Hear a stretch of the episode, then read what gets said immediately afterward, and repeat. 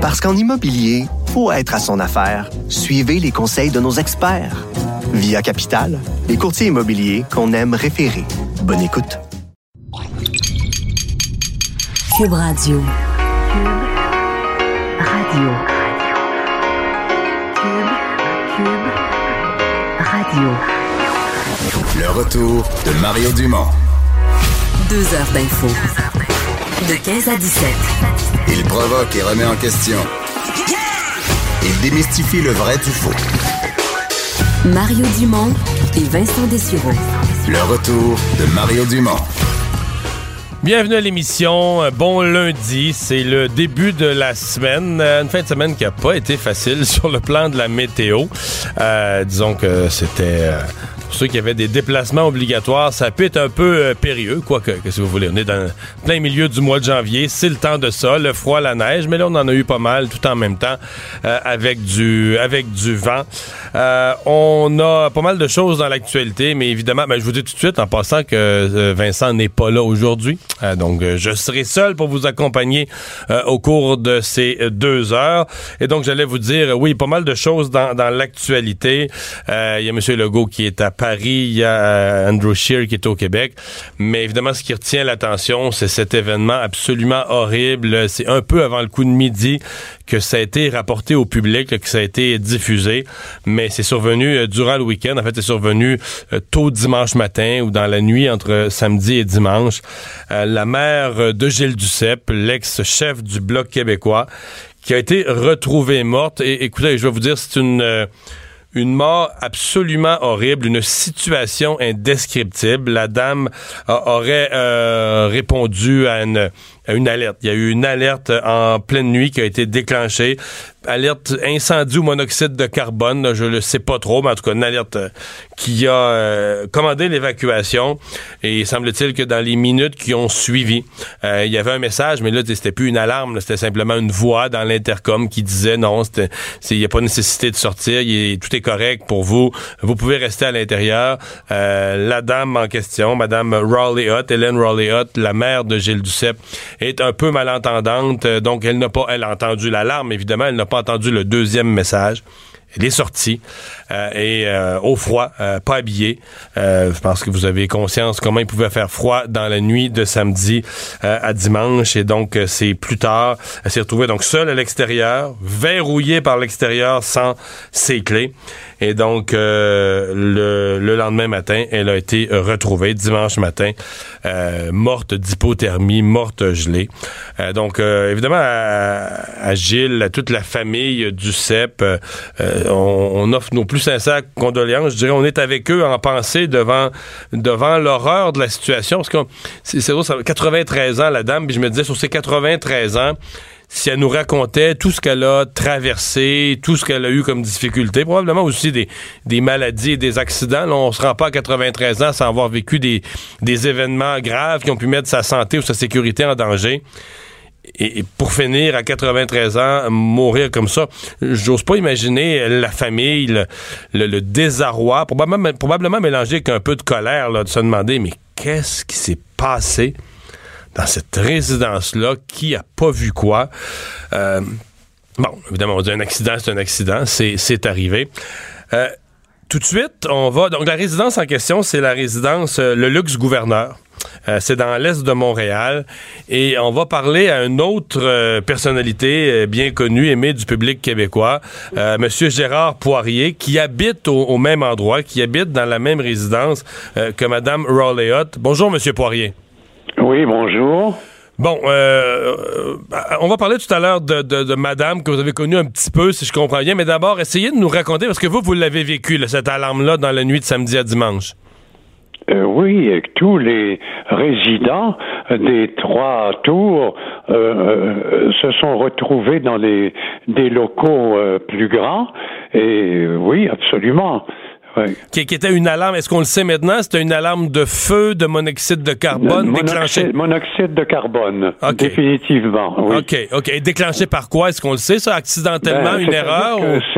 C'était. Euh, enfin, je pense que, je pense, je suis pas certain de ce que j'avance, je, je pense que c'était une sorte d'expérience expérimentale c'était pas expérimental. je, je m'excuse, mais ma femme est à côté de moi et je crois qu'elle connaît la chose mieux que moi. Alors, c'était pas expérimental. OK, OK. Il y avait vraiment un problème et c'était dangereux. Ah, c'était Il y avait vraiment un problème. Il y avait vraiment un problème, il y mais qui, avait, il y avait un danger. OK, mais qui ne touchait pas, qui ne touchait pas les, les trois, les trois sections, les trois résidences. Je comprends parce qu'il y y, a trois blocs, là, hein? Euh, Oui, il y a trois blocs. Je pense que ça ne touchait que le deux- deuxième bloc. OK. Oui. Et donc, ensuite, vous avez entendu, il y a eu un message sur l'intercom? Oui, euh, probablement, je ne sais pas où, mais euh, nous avons tous entendu un message nous, nous, demandant, nous demandant de, de quitter notre appartement et de nous retrouver dans des lieux euh, plus vastes. Ah, ben, euh, c'est- pour ça que nous avons fait, ma femme et, Et et moi, comme comprends. tous les, les autres personnages, euh, on s'est tous retrouvés euh, dans des lieux plus, plus accueillants. Dans, dans des, grandes- dans euh, des grandes salles, là.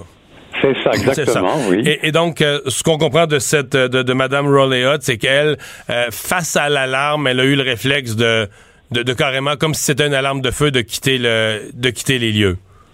Là, euh, nous nous entrons, vous et moi, dans, dans une chose incroyable, euh, incompréhensible. Euh, je- on ne sait pas ce qui s'est passé. On ne le sait pas du tout, mais je crois qu'il y a une enquête qui a été Ouais. Euh, levée actuellement. On va finir par trouver quelque chose parce que pour l'instant, c'est c'est du mystère. Ouais, ouais. Parlez-nous de, parlez-nous de la sortie, là. Euh, bon, je, je comprends que c'est une sortie que, qui, qui est évidemment barrée de l'extérieur. Donc, si une personne, si une personne quitte, elle peut quitter sans ses clés, elle peut quitter avec les portes automatiques. Mais si vous n'avez pas vos clés, vous ne pouvez plus revenir à l'intérieur. Est-ce que c'est bien comme ça? Euh, oui, c'est exactement ce que vous avez dit, oui. Mais ces clés dont vous parlez, c'est une carte que Ok, nous une introduisons dans un, un petit objet devant nous. Un carte magnétique. pro- probablement que Madame Duceppe n'avait pas cette petite carte pour re- revenir.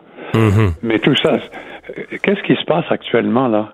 Ah, Ouais. Non, ça va, Ouais. va. Êtes-vous toujours là? Oui, oui, je suis toujours là. Monsieur Poirier, euh, est-ce que est-ce qu'il y a cette entrée là, est-ce qu'il y a euh, généralement, si vous sortez vous là euh, le matin, l'après-midi, en temps régulier, Oui. le soir, est-ce qu'il y a parce que généralement il y a un poste de sécurité, il y a quelqu'un qui qui voit les, les, les allées et venues, qui voit les gens entrer et sortir. Oui. Est-ce qu'il y a un tel poste de sécurité avec un employé? Ben, euh, ben, C'est-à-dire qu'il y a une réception qui, qui est là euh, toujours jour et nuit. Et il y a toujours quel- quelqu'un pour, pour, euh, répondre aux questions de ceux qui entrent, qui, qui rentrent aussi, euh, et qui veulent savoir des tas de choses. euh. Donc technique- Heureusement qu'il y techniquement, a ces personnes ouais. qui sont là euh, jour et nuit. Techniquement, ces gens à l'entrée ou à- auraient dû voir quelqu'un sortir ou auraient Oui. dû mais là il y a eu bon Absolument. ça c'est l'enquête nous, Absolument. ouais, l'enquête nous apprendra qu'est-ce qui s'est passé à ce moment-là Exactement, Euh, parce que c'est pas normal. Ouais. Oui. Vous, vous- connaissez Mme Rowley-Hutt un petit peu? euh, vous vous l'avez croisée, sa famille, Gilles, euh, les autres membres de la famille au fil des années? Euh, oui, euh, évidemment, je connais assez bien Gilles, ma femme aussi, et nous connaissons euh, les sœurs de Gilles, euh, Louise et Monique, Qui sont dans le qui ont dirigé le, qui ont dirigé le théâtre euh, très longtemps. Euh, ce sont enfin des copines, quoi, c'est évident, oui. Mhm. Je, n'ai pas eu de leurs nouvelles depuis le, le déclenchement de ce drame. Elles sont certainement que- quelque part dans dans la- le, le bâtiment, je ne sais pas. Mhm. Euh, hein? Une petite seconde, ma femme a quelque chose à dire de pertinent. Oui. Elles ne sont pas ici. Elles être- elles doivent- Euh, Ma, ma femme va vous dire quelque chose de pertinent. Bonjour, je voulais Oui, bon. simplement ajouter que Oui, non, oui. elles ne sont pas ici, elles sont chez elles, probablement, Voilà. absolument effondrées, comme tout le monde. Ouais, ouais. Ça, ça se vit comment dans, dans la résidence? Pardon? Ça se vit comment dans la résidence? Ça a dû euh, Très vraiment. bien, tout le monde est très calme, évidemment, tout le monde se pose des questions, mais on ne sait absolument rien pour le moment. Ouais. de Mais ce qui sur- est arrivé, peut-être qu'elle a eu un malaise. Elle était même pas dans la tour 2, elle était dans la tour 3. Alors, on se demande pourquoi, comment elle a pu entendre, comment elle, elle est sortie. euh, Mhm. Et c'est comme ça, mais elle, elle a peut-être eu un malaise.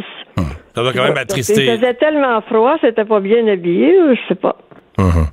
Il doit quand même jeter toute une consternation et une tristesse dans la, dans la résidence. Il y a beaucoup de tristesse et on est consterné parce que ce, ce qui s'est passé, c'est qu'après cet, cet incident-là, cet événement, tout le monde, on s'est dit, oh, on est encore plus en sécurité qu'on le croyait. Parce que il y avait du personnel partout pour nous diriger, c'était facile.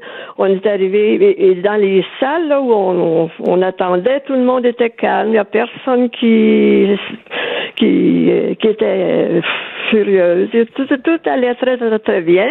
Puis quand ça a été fini, mais quatre heures après, les, pompiers étaient passés dans chaque appartement avec euh, un appareil spécial pour détecter s'il y avait encore du monoxyde de carbone, parce que paraît-il, on ne peut pas sentir ça.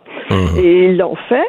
Parce que, et euh, on est arrivé ici, tout était parfait, tout était bien. Et puis, Est-ce que, les gens, est-ce que vous avez su qu'il y avait un décès? Parce que euh, pour le grand public, ça s'est su vers midi aujourd'hui. Est-ce que, est-ce que les résidents, vous aviez été prévenus préalablement? Est-ce que vous saviez qu'il y avait eu cette tragédie?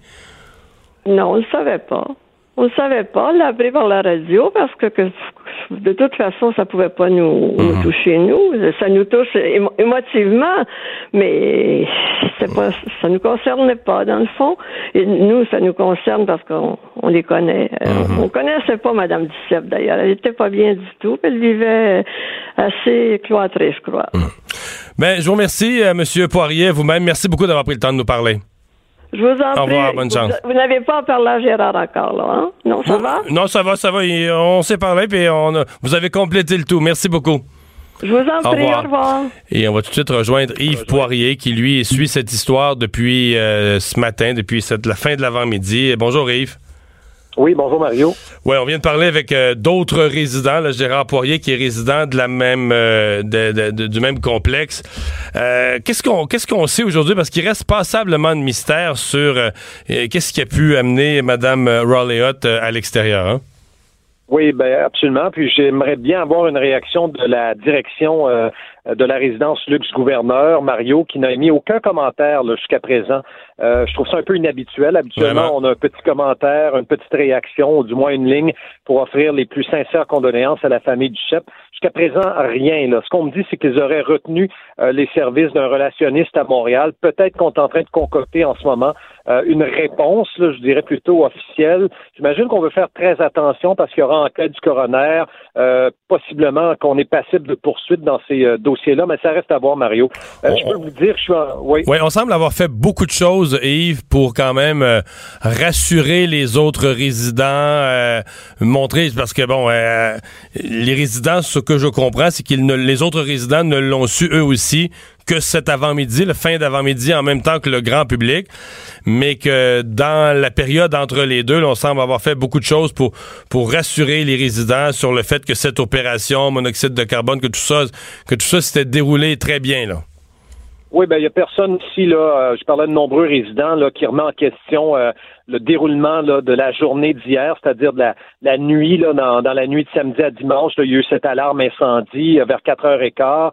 les gens ont évacué leur résidence, leur chambre, pardon. Certains sont restés à l'intérieur de leur chambre. D'autres se sont rassemblés au rez-de-chaussée ici de l'immeuble. ils ont été pris en charge. Tout le monde se dit satisfait donc de la façon que ça a été mené. les pompiers étaient là, ils ont rassuré les gens, etc. Mais la question Mario, euh, comment se fait-il euh, qu'une porte se soit apparemment verrouillée aux petites heures du matin hier, après le déclenchement du système d'alarme incendie? Comment se fait-il que tous les résidents ici, à 400 chambres et plus, ici, comment se fait-il que les gens euh, soient demeurés à l'intérieur, pris en charge, mais qu'une seule personne la mère de Gilles Duceppe, 93 ans, que se soit retrouvée à l'extérieur. Et comment se fait-il qu'elle n'ait pas pu regagner rapidement l'immeuble, la résidence euh, tout porte à croire, selon la police de Montréal, que la porte se soit verrouillée, Mario. Après, donc, pensez-y, vous avez 93 ans, euh, vous êtes peut-être peu habillé, madame a peut-être mis un manteau, là, euh, pensant qu'on devait évacuer l'immeuble rapidement après l'alarme incendie. Et puis là, elle se retrouve dehors, là, par temps glacial, c'est la tempête à l'extérieur. puis son corps a été retrouvé quand même plusieurs heures après, donc alarme incendie vers 4h15. Vers 11h45, c'est l'appel 911. Évidemment qu'on se rend rapidement sur les lieux. Mais là, on constate, que madame est inerte, morte euh, d'hypothermie. On me dit qu'on aurait tenté des manœuvres de réanimation, mais euh, elle est morte gelée, euh, Mario, Helen Raleigh Alors, c'est horrible, difficile d'imaginer une mort plus atroce que celle-là. Je disais, il va y avoir une enquête du coroner. Est-ce qu'il y a des gens, est-ce qu'il y a des gens sur place aujourd'hui, présentement, du, du coroner, ou est-ce que, est-ce que cette enquête semble le commencer sur les lieux? Euh, j'ai pas vu personne euh, du coroner, Mario. Je n'ai pas vu personne non plus du service de police de la ville de Montréal. Euh, beaucoup de résidents quand même qui sortent et entrent. Il y a d'autres personnes, leurs fils, leurs filles qui viennent les visiter. je le rappelle, c'est une résidence pour personnes retraitées autonomes et semi-autonomes. Euh, donc, la plupart des gens ici euh, se déplacent facilement. Euh, certains ont des marchettes, des cannes, mais la plupart se, déplacent et peuvent, peuvent se déplacer assez facilement. La, résidence s'appelle Luxe Gouverneur. c'est une résidence de qualité. Je pense qu'on peut, on peut formuler ça comme ça? oui, absolument, absolument. Donc, rien de comparable peut-être avec ce qu'on a vu dans l'actualité récemment, là où il y a eu des cas d'horreur entourant la résidence l'Éden là à Laval. Là, ici, donc, c'est du haut de gamme c'est du haut de gamme. Les gens, les résidents à qui j'ai parlé euh, tout au long de la journée euh, se disent très satisfaits là, euh, du confort, du luxe, des services, des réponses de la direction, du personnel qui les entoure, etc. Là. En d'autres mots, on est bien traité ici, à l'intérieur de la résidence. tu vas me dire, Mario, qu'un incident malheureux comme celui de la mère de Gilles Duceppe, ça peut arriver dans n'importe quelle résidence. Ben, ça, soulève quand même des méchantes questions, c'est-à-dire, euh, je sais pas. Eh, d'abord, est-ce que euh, tout à l'heure, euh, M. Gérard Poirier me disait qu'il y a, il y a un poste de sécurité là, à côté de la porte, il y a un poste de sécurité où 24 heures un gardien se trouve. Est-ce que c'est ce que toi tu constates aujourd'hui sur place? C'est la même chose qu'on m'a dit, la même chose que M. Poirier t'a dit tantôt. Moi, on m'a dit qu'il y a un poste où un agent est présent toute heure de la journée, même la nuit. Mais j'ai comme l'impression, Mario, qu'elle ne serait peut-être pas sortie par la porte principale, si tu veux. Il y a plusieurs accès à cet immeuble-là, il y a plusieurs portes. T'en as en avant, t'en as en arrière, t'en as sur les côtés aussi. Alors c'est ça, la, question c'est euh, où se trouve la chambre, où se trouvait la chambre de la mère de Gilles Duceppe par rapport justement au poste de surveillance et de sécurité? Et comme je te disais, il y a, des locataires, des résidents qui sont même pas sortis, eux, qui sont restés dans leur chambre malgré l'alerte incendie. Là. Ouais.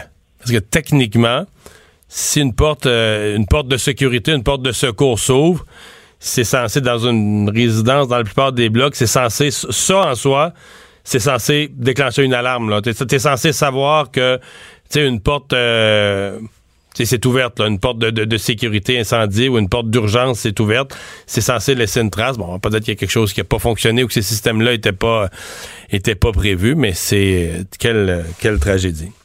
Alors qu'est-ce que ouais là évidemment ça provoque euh, beaucoup de réactions. Est-ce qu'on on attend peut-être une réaction de la, officielle de la ministre Marguerite Blais? Euh, il y en a une tantôt euh, qui a été émise par Mme Blais sur Twitter, là, un petit peu plus tôt dans la. Oui, ça, j'ai vu ça. C'est un message de condoléances, mais il y avait rumeur peut-être qu'elle ferait un point de presse ou un communiqué de presse, une réaction plus, plus officielle sur le fond. On ne sait pas, on n'a pas.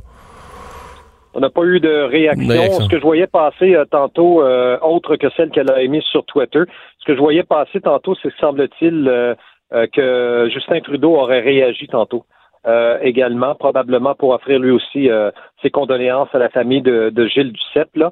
mais on me dit que la réaction a été émise tantôt par le premier ministre du Canada. donc, je le répète, on attend une réaction, on l'espère du moins, euh, une réaction de luxe, luxe, gouverneur qui est cette résidence-là euh, pour euh, personnes retraitées, autonomes et semi-autonomes de la rue Sherbrooke. Pour mieux vous situer, Marion, dans le coin là, des pyramides olympiques, là, on est presque en face des, des pyramides. Là.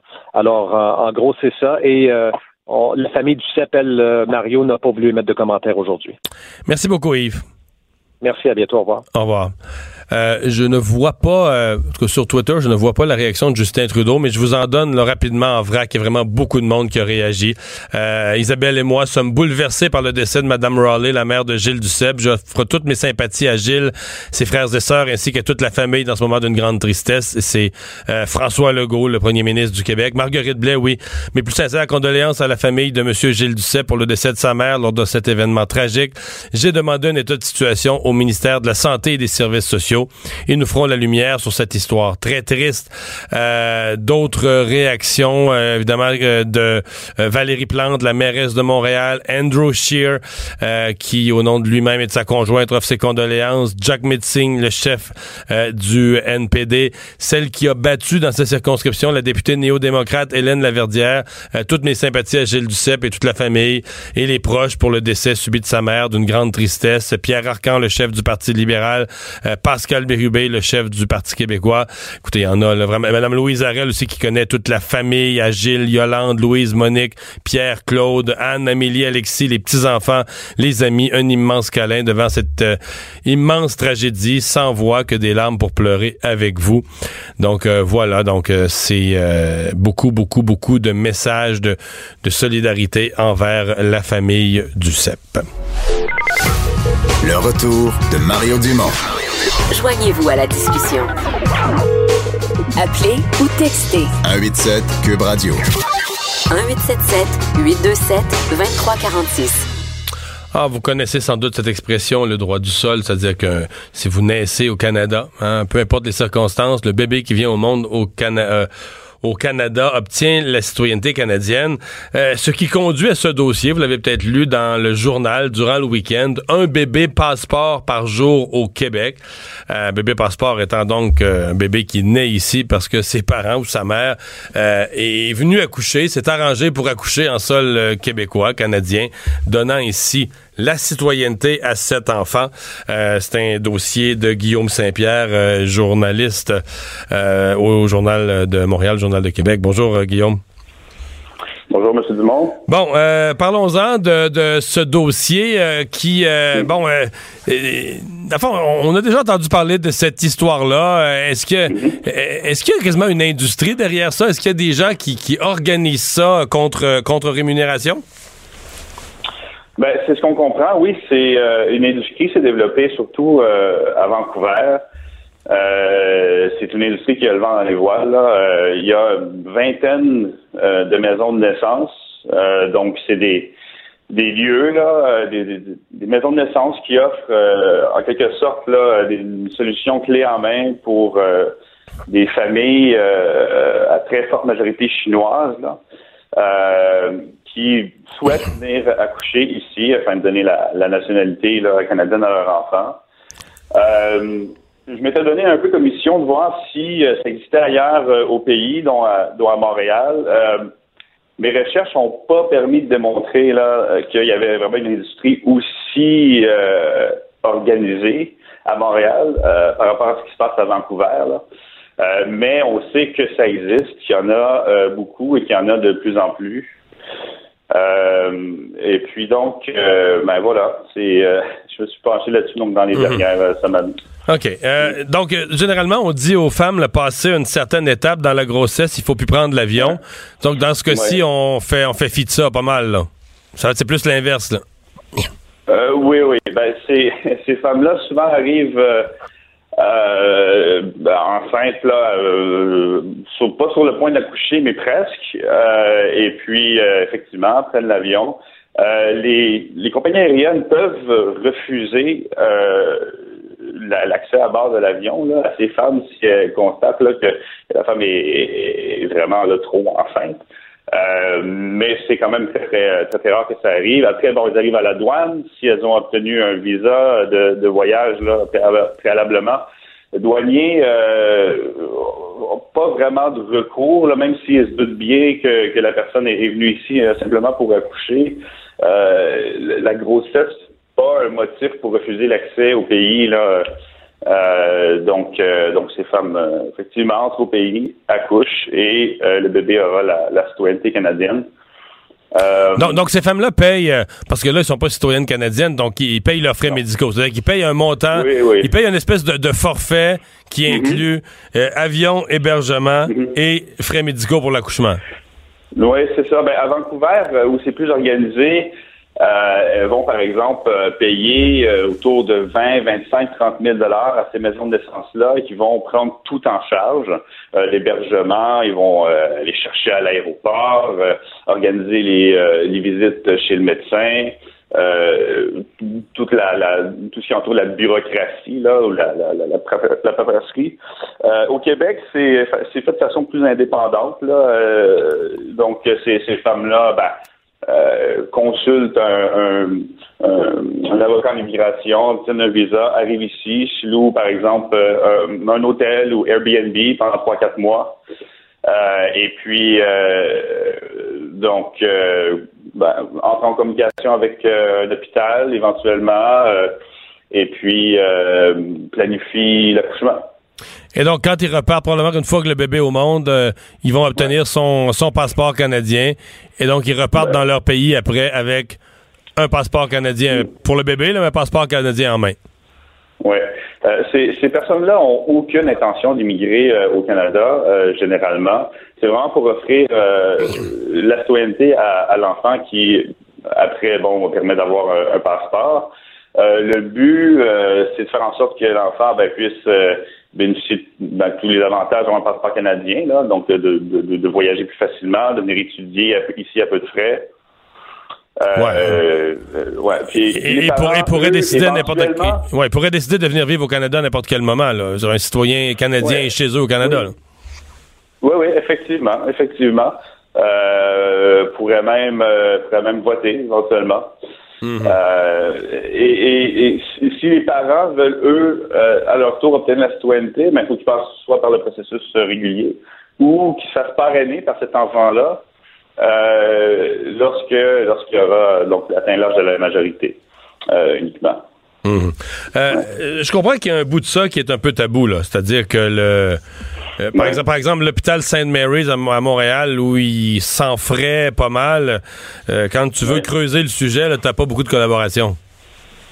Non, c'est pas évident. Même, même les gens qui, euh, ben, que ce soit les, les, hôpitaux, l'hôpital Sainte Mary, c'est c'est vraiment l'épicentre du phénomène ici au Québec. Là. Il y a quand même presque un bébé sur dix qui naît à Sainte Mary's, naît de, de mère étrangère. Euh, beaucoup d'avocats aussi à qui j'ai parlé, des consultants d'immigration qui, qui, qui parlent sous le couvert de l'anonymat, mais souhaitent pas trop entrer dans les détails. Euh, certains me disent que oui, ils ont travaillé avec cette clientèle-là, euh, mais, mais, mais ce qu'ils me disent, c'est que tout simplement, ben, ils posent pas plus de questions. la femme arrive, les contacts, bon, souhaitent faire des démarches pour avoir un, visa de voyage, et puis, bon, c'est tout. Ils vont, ils vont pas euh, s'enquérir des modifications profondes de ces personnes-là. Euh, ouais. Ben, euh, c'est un c'est un bon dossier. je, me souviens que le gouvernement Harper, j'ai plus tous les détails, m'avait voulu à l'époque. il disait en tout cas vouloir faire un ménage dans ces espèces de, mm. de fausses agences ou de gens qui qui jouaient dans l'immigration illégale. Je ne sais pas si ça aurait dû inclure ce genre, ce type de service-là, ceux pour qui c'est tout organisé. Ouais, c'est un peu revenu euh, sur le tapis, cette, euh, le tourisme obstétrique, comme on appelle. Là. Euh, en, en, août dernier, lorsque les militants conservateurs réunis en congrès à Halifax ont voté pour en faveur d'une motion pour ouvrir ce débat-là, en fait, pour pour pour abolir le droit du sol. bon, depuis, le parti s'est un peu réalisé, ben, c'est-à-dire le parti a décidé de ne pas défendre officiellement cette position-là pour effectivement s'attaquer plutôt davantage à, à, des consultants qui profitent de règles un peu floues pour euh, pour aider et profiter de cette de cette manne-là. Donc pour euh, euh, par exemple remplir des papiers de visa, mettre ces femmes-là en contact avec des médecins, par exemple. Euh, euh, et puis, c'est ce qui est intéressant, c'est que c'est c'est une industrie qui se développe, mais qui pourrait se développer davantage aussi à Montréal. Euh, bon, euh, j'ai rencontré des entrepreneurs aussi qui euh, s'établissent à, Montréal, donc de la communauté chinoise, qui, qui ont pensé, qui ont tenté de, de développer cette mhm. industrie ici. Puis finalement, ils ont abandonné en réalisant que c'était peut-être plus compliqué qu'ils pensaient. Euh, et que aussi c'était illégal d'offrir ce genre de service-là dans, une certaine mesure. Là. Euh, ouais. Hmm. Ben, Guillaume, euh, merci beaucoup de nous avoir parlé. Merci, M. Dumont. Au revoir. On va aller à la pause. Ouais, c'est tout un dossier. Là. Je vous dire que ça, là, ça me ça me titille et ça me fatigue un peu. Euh, je, je, me demande sincèrement, sais, parce que la citoyenneté canadienne, on le comprend, là, que c'est recherché dans le monde, ça vient avec toute une série d'avantages, mais ça vient avec une série d'avantages, c'est pas gratuit, parce qu'il y a une gang qui paye pour rendre ça avantageux. Euh, oui, donc je comprends bien qu'on qu'on accueille des nouveaux citoyens, qu'on on a besoin de l'immigration, mais là, c'est qu'on a un peu l'impression que des gens viennent euh, avec de l'argent, avec des passeurs, avec des firmes spécialisées pour venir accoucher avec n'importe quoi. Des gens viennent se monnayer ou s'obtenir la citoyenneté canadienne par des moyens détournés euh, qui sont certainement pas dans l'esprit des lois. Là. Je pense pas que ceux qui ont conçu les lois de notre pays l'ont fait en, pensant que ça se passerait comme ça. Donc, euh, ouais, c'est ça. Je, je, je, suis pas certain que euh, ça mériterait pas d'être révisé et d'être repensé. Le retour de Mario Dumont. Pour nous rejoindre en studio. Studio à commercial cube.radio. Appelez ou textez. 187 cube radio. 1877 827 2346. Je vous fais un bref rappel de cette histoire. Euh, début décembre dernier, 4 euh, décembre en fait, euh, Christine Saint-Onge qui est en vacances avec son conjoint à Los Cabos au Mexique. Donc le 4 décembre, elle communique pour une dernière fois avec sa famille. Le lendemain, le 5 décembre, Pierre Bergeron, le conjoint en question, revient au pays et peu après s'enlève la vie. Bon. le 6 décembre, Christine Saint-Onge est censée revenir et là, sa famille réalise qu'elle n'est pas dans l'avion. Ils l'attendent à l'aéroport. Elle n'est pas là. Euh, on se met à s'inquiéter. On part à la recherche. Et c'est finalement une semaine plus tard, le 13 décembre, que les policiers mexicains découvrent son corps à proximité du terrain de golf du complexe euh, hôtelier. Euh, et là, après ça, ben, on est évidemment là dans toute une série de d'éléments concernant l'enquête. Il a même fallu avoir du sang de, sa sœur pour euh, analyse ADN et autres. On dit que le 9 janvier dernier, le rapport d'enquête est transmis aux autorités mexicaines. Et si on en reparle aujourd'hui, vous avez peut-être vu la nouvelle en fin de semaine, c'est que le corps n'est toujours pas rapatrié du Mexique. Euh, on va parler tout de suite avec sa sœur Annie Saint-Onge. Bonjour. Bonjour, M. Dumont. Bon, euh, qu'est-ce que vous avez comme, euh, comme réponse? Euh, d'abord, avec qui vous êtes en contact? Est-ce que ce sont parce que vous avez des contacts au Mexique? Ce sont simplement les autorités canadiennes qui vous répondent? C'est les autorités canadiennes. En fait, depuis le début, nous, on a été très, très bien suivis. avec, on a eu un très, très bon suivi avec des agents de la SQ. Donc, c'est sûr que cette situation-là, euh, premièrement, une disparition, après ça, euh, une, mort euh, avec violence, un meurtre.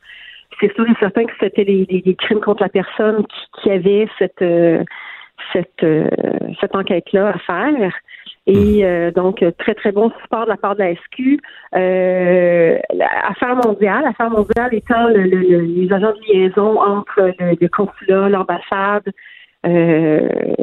donc, eux, on comprend, on comprenait pas trop comment, qu'est-ce qu'ils faisaient dans le portrait, mais dans le fond, c'est eux qui nous donnent de l'information.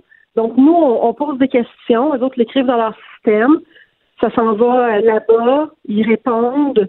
C'est à peu près le, le, le, mode de fonctionnement. Là. C'est euh, Bon, il y a peut-être des choses qui sont faites en arrière. Donc, on, ne vous a pas donné de, contact direct avec quelqu'un, par exemple, de l'ambassade au Mexique ou quelqu'un qui, euh, des autorités canadiennes qui seraient sur place. Donc, ce que j'entends, c'est que, disons, il y a plusieurs, euh, il y a plusieurs intermédiaires pour que vous puissiez avoir des communications concernant la, la situation. Jamais de communication avec les ambassades, les consulats. C'est toujours fait au Canada. Avec une personne qui était responsable du dossier de ma sœur, oui, mais responsable euh, n'étant pas responsable dans le sens où cette personne-là travaille pour les affaires mondiales, ne fait pas de lien avec la GRC, ne fait pas de lien avec la SQ. Je comprends. Donc, c'est nous qui devons faire le tout. Donc, si, on, si vous nous donniez la version officielle qu'on vous dit concernant le rapatriement du corps, est-ce qu'on vous donne une date? Est-ce qu'on vous explique un processus? Est-ce qu'on vous dit il sera rapatrié euh, tout de suite après euh, telle procédure ou telle étape? Qu'est-ce qu'on vous dit?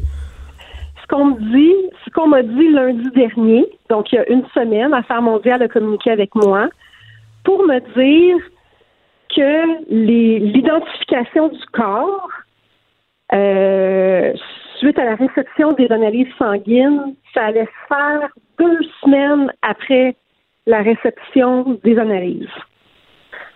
Donc, les analyses ont été reçues au Mexique le 9 janvier. Donc, ça nous amenait au 23 janvier pour avoir, pour, pour que le, Mexique puisse faire l'identification. Là, je ne sais pas trop. Donc, ce mercredi. Ce qui serait mercredi cette semaine. Mm-hmm. J'ai appelé mon député parce que je trouvais que le délai était immense, juste pour faire une comparaison. Fait que j'ai demandé s'il n'y avait pas possibilité de, de pouvoir mettre de la pression de pouvoir peut-être négocier avec eux, de regarder, de, de dire c'est un dossier quand même urgent. Ils s'étaient montrés quand même, euh, les Mexicains s'étaient montrés quand même, euh, euh, ils disaient que dans le temps des fêtes, qu'ils allaient faire leur possible pour que ça soit fait rapidement. Donc, euh, mais là, mon député, ce qu'il me disait, c'est que le, fameux deux semaines qu'Affaires mondiale m'avait dit, là, c'était, c'était plus coulé dans le béton, là. C'était entre une semaine et un mois, puis on le savait pas. Donc là, euh, si, on, résume tout ce que vous venez de me dire, le rapatriement du corps de votre soeur, vous le savez pas, là. C'est, vous êtes dans un flou important. Néant total. Et là, j'ai, décidé de, d'aller dans les médias, de, de, faire de, je veux que les choses bougent. Je veux qu'on fasse quelque chose. Euh, parce que j'ai l'impression que là, c'est, c'est n'importe quoi, là. Mm-hmm. Jusque-là, jusqu'à la, situation du rapatriement du corps, est-ce que vous étiez quand même satisfaite de la façon dont, dont opèrent les policiers mexicains, le, sérieux de l'enquête, etc.? Pas du tout. En fait, euh, je, ne je ne comprenais pas. Ça, c'était dès le mois de décembre, on vivait des montagnes russes d'émotions dans le cas de la disparition, dans le cas euh, quand ils l'ont retrouvé, etc. Vous, comprenez, là, c'est une situation invraisemblable. Puis qu'on doit, nous, famille endeuillée, aller cogner aux portes. Hey, qu'est-ce qui se passe? Puis euh, avez-vous des nouvelles? Faire un suivi quotidien, pas avoir de nouvelles, pas avoir rien. Pour moi, je trouve ça inacceptable. Puis j'avais posé la question est-ce que vous allez vous rendre compte à un moment donné que vous ne pouvez pas faire subir ça aux familles? Si c'est votre façon de fonctionner, ça fonctionne pas. Hmm. Mais là, vous parlez des, à la fois de la police mexicaine, mais aussi des affaires extérieures canadiennes, du, ministère au, Canada, qui est pas vite à donner des nouvelles, qui est pas. Euh, vous êtes, c'est, rarement eux qui viennent au devant avec des nouvelles. C'est vous qui courez après eux autres tout le temps. Absolument. Puis quand ils arrivent, je pose la question Ah oui, il y a deux jours, euh, j'ai eu des informations dans mon système. Mais pourquoi qu'on me l'a pas dit il y a deux jours? OK, donc eux obtiennent des informations, puis si vous appelez pas régulièrement pour les obtenir, ils vous les transmettent même pas. Euh, des fois, je l'ai, des fois, je l'ai pas. Comme quand ils ont voulu enterrer le corps de ma soeur au Mexique le 14 décembre, là, ils m'ont appelé pour me dire qu'ils allaient faire ça. Là, je me suis opposée, mais ça a été une journée. Pouvez-vous imaginer, on se fait dire une chose comme ça. Donc, ils ont voulu l'inhumer au Mexique sans, ils ont voulu l'inhumer au Mexique sans le consentement de la famille. Mais ils voulaient le faire. Ils voulaient le faire parce que le corps était, était plus en état de voyager. Mais, mais eux, ils appellent, c'est un dossier, là. Ils appellent la famille puis ils disent ça. Pouvez-vous comprendre ou, peut-être vous imaginer qu'est-ce qu'on peut ressentir quand on se fait annoncer une nouvelle comme ça? Ouais. C'est carrément inhumain. Ouais. Euh, avez-vous, Au niveau de la famille, est-ce que vous avez, je reviens un peu sur l'enquête, est-ce que vous avez la moindre, euh, comment je dirais, incertitude, c'est-à-dire que il y a comme euh, l'enquête simple, je dirais le constat simple. sais, Elle part là-bas, elle est avec un individu dont on a su par la suite qu'avec des conjointes précédentes disons, pour être poli, il pouvait perdre patience puis être un peu contrôlant, euh, pour le moins dire, là, tu sais. Donc, euh, euh, il revient, il s'enlève la vie. Donc, pour vous, est-ce que c'est clair, un et un font deux, ou vous vous dites, ben, on le sait pas, est-ce que, non, est-ce que vous attendez d'autres réponses de la police mexicaine? Pas du tout. Pour vous, c'est clair, là, ce qui est arrivé? Pour moi, c'est ce qui est arrivé, c'est clair. Il a perdu patience, il a perdu la carte dans la chambre d'hôtel. C'est pour ça qu'il y a des traces de violence là-bas. Et il a voulu se débarrasser du corps. Donc, c'est lui qui est allé l'amener dans le terrain de golf. Mhm. Pour moi, c'est clair. OK. Donc, vous n'êtes pas, c'est ça, vous n'êtes pas en, en angoisse là, de, de savoir, de- on veut avoir la vérité. Vous avez le sentiment que vous connaissez la vérité, vous savez ce qui est arrivé. Donc, à partir de là, le- vous êtes moins, pré- d'abord, vous êtes moins préoccupé par l'enquête des Mexicains que par le fait que là, à cette étape-ci, il faut vivre le deuil, rapatrier le corps. Exactement. Mhm. Mais par contre, le, le rapport d'autopsie, le rapport de police indique peut-être la, la façon Ouais. de procéder, qu'est-ce qui s'est passé. Ça, c'est sûr et certain que on aimerait savoir. Euh, mais, mais pour nous, famille, ma mère, moi, c'est très clair dans notre tête, c'est ce qui s'est passé.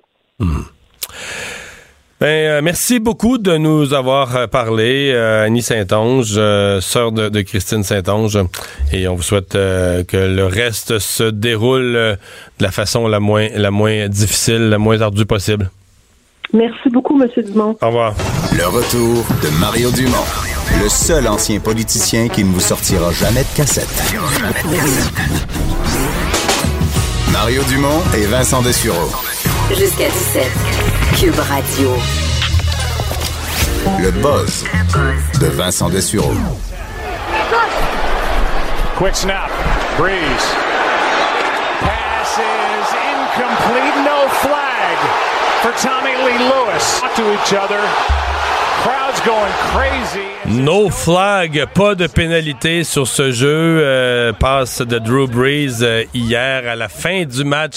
Euh, on parle de ça avec Jean-Nicolas Gagné, mais je suis privilégié. Quand Vincent est absent, c'est un, patron qui descend Hein? des bureaux d'en haut, des Eh oui. patrons, faire le buzz avec moi. C'est la preuve que. Euh, Que je suis important. Moi, je pense ça comme ça. Oui, puis que je suis polyvalent Aussi. aussi. Bon. Hier, c'était les demi-finales. Oui. Et je sais que tu le regardes, as regardé tous les matchs hier. J'ai tout regardé. Et d'ailleurs, je vais faire une parenthèse parce que les demi-finales, souvent, je sais pas si tu remarques, mais nos blondes, ça les intéresse un peu plus que d'habitude. Oui, parce qu'ils disent que ça achève le football. c'est ça. hein? Peut-être, peut-être, mais Ouais, moi j'ai eu plein ça, de messages dans mes chums qui m'écrivaient, qui me disaient, hey là, ma blonde est en train de regarder, même des filles qui m'écrivaient pour me dire que. Mais les matchs ont été serrés. Que si tu t'étais plus ou moins, si t'étais plus ou moins intéressé, puis tu passais vers la fin du match devant la TV, puis tu regardais, tu voyais des pointages serrés qui te donnaient le goût de dire ah ben là ça va peut-être être dramatique à la fin. Ce que ce fut.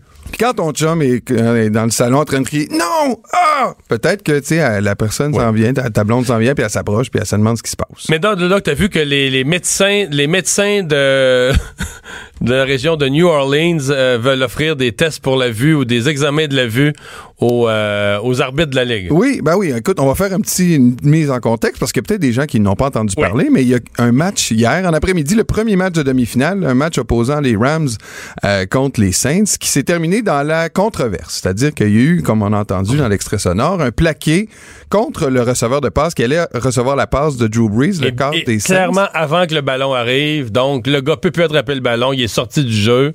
Et ce qu'on appelle une pass interference, là, une espèce de pénalité pour avoir empêché le receveur d'attraper la passe, n'a pas été appelé par l'arbitre. Et là, ça a déclenché, évidemment, là, une, hein, les, les- gens de la Nouvelle-Orléans se sont mis à crier, à hurler. Parce que ça pas mal. Bon, ça, ça, ça, ça a permis aux Rams de revenir dans le match, créer l'égalité pour gagner ensuite en prolongation. Exactement. C'était une Parce pénalité que de si fin cette passe-là était acceptée, d'après moi, les Saints, C'était fini. Ah oui, évidemment, c'était terminé. Ils vidaient le cadran les secondes restantes. Il y a toujours l'argument que tu dis, l'arbitrage ne devrait pas décider de la fin du match. là. Laisser les joueurs jouer. Mais dans ce cas-ci, là, écoute, euh, toutes les, les lumières dans le dash est allumée. Il a un coup à la tête, euh, euh, empêcher le receveur d'attraper le ballon. Euh, franchement, il y avait vraiment pas de raison pour les arbitres. D'ailleurs, les arbitres, à ce que- euh, au dire de l'entraîneur des Saints, l'ont téléphoné lui-même pour lui dire on l'a échappé celle-là. Mais ça, c'est cave. Une fois que t'es arbitre, là, tu dis, euh, on a pris les décisions, ce qu'on a vu sur le terrain, puis so be it. Oui, parce que, Un, un arbitre qui fait un aveu après, c'est comme dire, j'ai décidé du sort du match, ça n'a pas de bon sens. c'est la version de Sean Payton, là, le coach Ouais. des Saints, là, Il était qui, frustré, pas un peu. Là. Non, et il y, il y en avait gros sous le cœur. Alors, évidemment, il- ça a donné. tu sais, Il y a toujours là, les espèces de vidéos YouTube. Je sais pas si tu regardes ça, là, mais tu sais, là, quelqu'un qui regarde la TV, puis il est filmé par un de ses amis, puis là, le jeu arrive, puis il casse tout. Là, il Ouais. casse la TV ou il hurle, ou des enfants qui, qui partent à pleurer. Mais ça, il y en a eu un paquet. Mais il y a eu, comme tu as dit, euh, des médecins euh, de la Nouvelle-Orléans qui ont offert des consultations gratuites aux arbitres pour euh, mais c'est une façon quand même amusante de traiter de la chose parce qu'il y a des gens qui étaient un peu plus violents dans leur euh, non mais tu sais Ouais, dans leurs commentaires. oui oui dans leurs commentaires d'ailleurs tu sais ils ont une, euh, une traverse je suis jamais allé en Nouvelle-Orléans t'es déjà allé toi? Non. C'est sur ma liste, par exemple. ils ont le, le punt charting le- je vais me reprendre le punt chart train causeway ça c'est un espèce de long pont puis euh, il y avait une, une- un panneau lumineux là, où tu peux afficher des messages et c'était écrit We were robbed. On a été sais, ça donne une idée du spirit de la ville euh, après, euh, après le jeu fatidique. Donc, ça va amener les Saints au Super Bowl et ils affronteront euh, ton équipe favorite et la mienne aussi, les Patriots de la Nouvelle-Angleterre, qui ont eux aussi su quand même profiter de largesse des- de l'arbitrage, selon certains, parce qu'il y a eu trois décisions. Trois décisions serrées au, trois, au quatrième quart.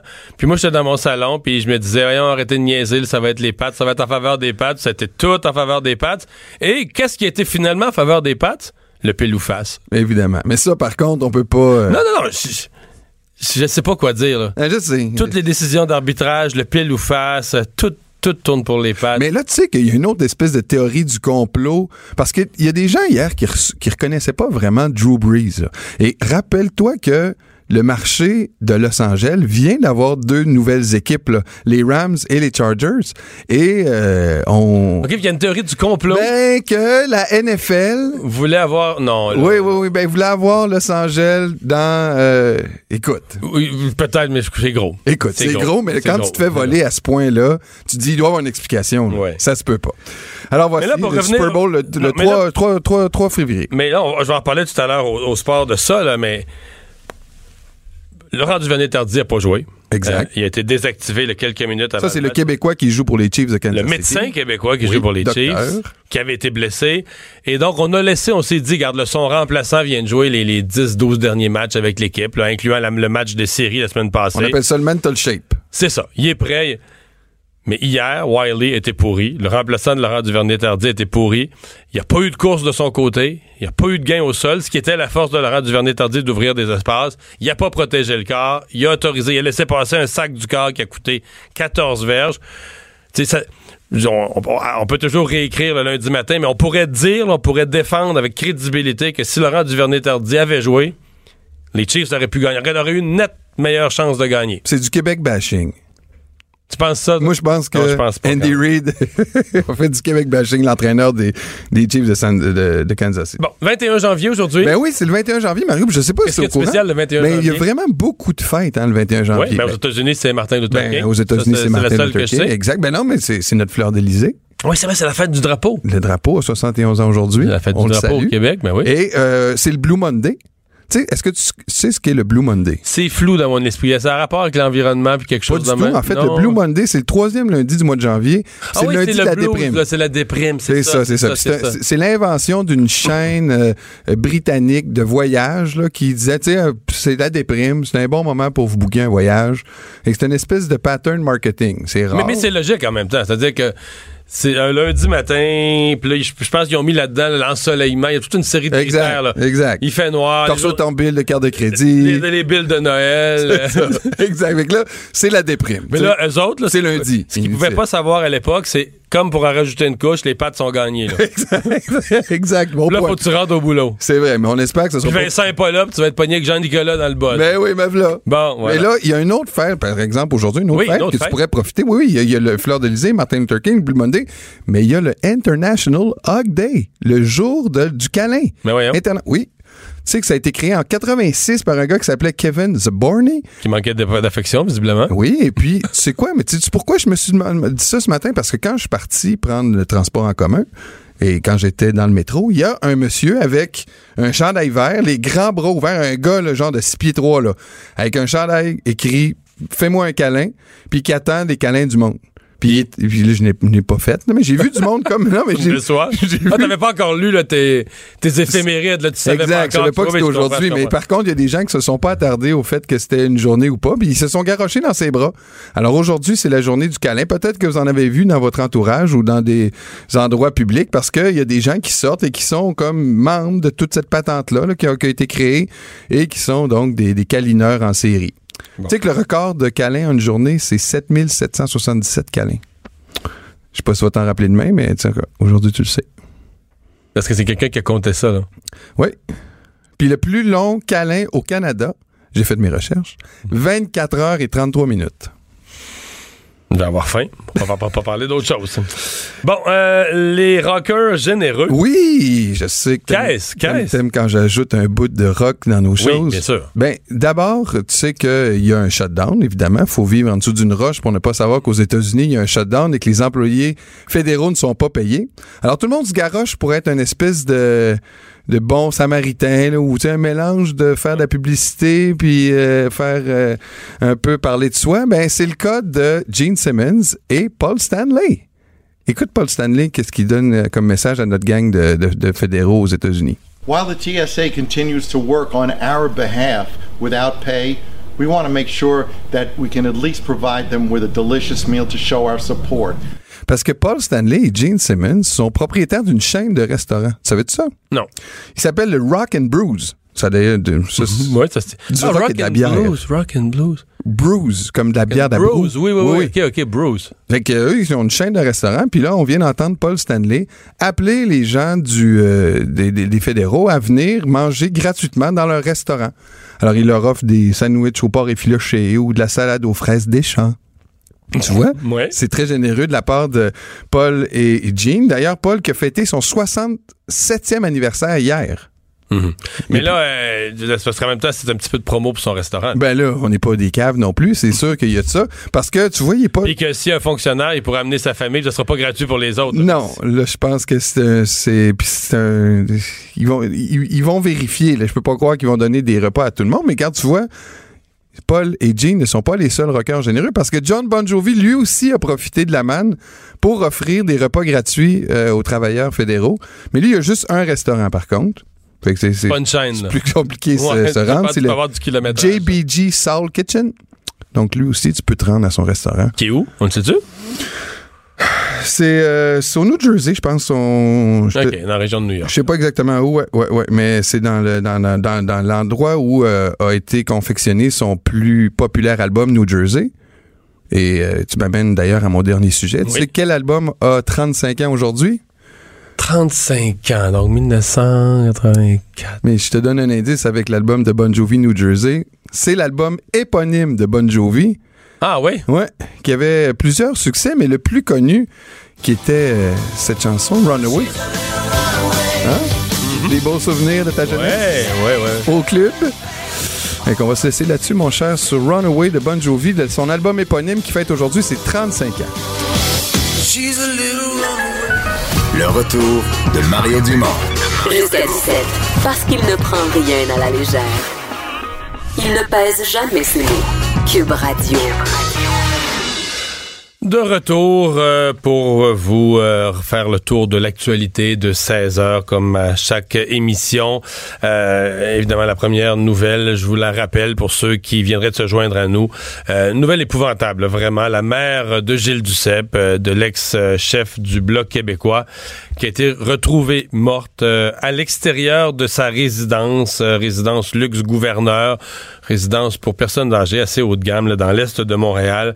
Euh, la dame aurait quitté son logement parce qu'une alarme de monoxyde de carbone a été déclenchée dans la nuit de samedi à dimanche. Et là, pour une raison, on dit que les autres résidents se seraient réunis dans des salles communes, euh, par exemple au rez-de-chaussée de l'édifice, mais Madame euh, Rowley Hort a- a- pardon, aurait sorti, aurait quitté ça, non seulement son appartement, mais aurait quitté euh, le, le bloc. La porte s'est verrouillée derrière elle. euh, elle n'a jamais pu euh, revenir à l'intérieur et c'est plus tard, le lendemain, en avant-midi, euh, qu'on a retrouvé, euh, qu'on l'a retrouvé donc euh, dans euh, sur les terrains euh, du euh, de la résidence. Madame Hutt avait 93 ans. On parle de problèmes d'audition qui pourraient expliquer peut-être pourquoi elle a entendu l'alarme, peut-être pas entendu les, les messages, par exemple, sur l'intercom qui expliquaient les suites de l'alarme. C'est une des hypothèses. Tout de suite, je vous dis, une enquête a été ouverte par le bureau du coroner. La ministre Marguerite Blais, euh, sur, euh, sur son compte Twitter, a aussi dit qu'elle avait demandé euh, un rapport des événements au ministère de la Santé et des Services sociaux. Et Mme Blais devrait s'adresser à la presse. On pensait pouvoir vous le présenter en direct dans l'émission. On nous avait parlé de 16h30, mais là, le point de presse va être plus tard que ça, à 17h ou quelque chose comme ça. Donc, ce sera après notre émission. Là, vous aurez ça dans les différents bulletins de nouvelles.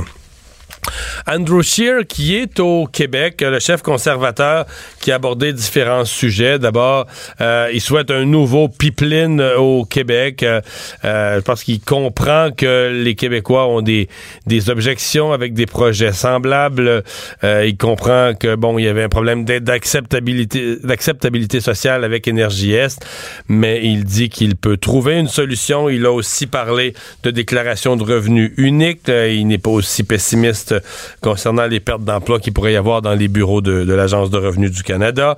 Euh, il a aussi parlé de la possibilité de, s'entendre avec la CAC, avec un éventuel gouvernement de la CAC sur euh, l'immigration. Donc, euh, des sujets qu'on va pouvoir aborder avec lui. Je n'élabore pas davantage parce que il sera notre invité dans une dizaine de minutes, une quinzaine de minutes. Andrew Scheer est censé nous parler, censé venir nous voir. Donc, on va pouvoir lui poser directement toutes ces questions-là. Évidemment, dans l'actualité, il y a la météo. Bon, pour l'ouest du Québec, la région de Montréal, on est dans les lendemains d'une tempête. Encore des routes très, très glacées. Euh, le froid, le vent, la poudrerie qui a fait coller de la glace, les fondants. Donc, ce qu'on met comme sel sur les routes, ça marche pas beaucoup euh, quand on est dans les moins 20 ou aux alentours.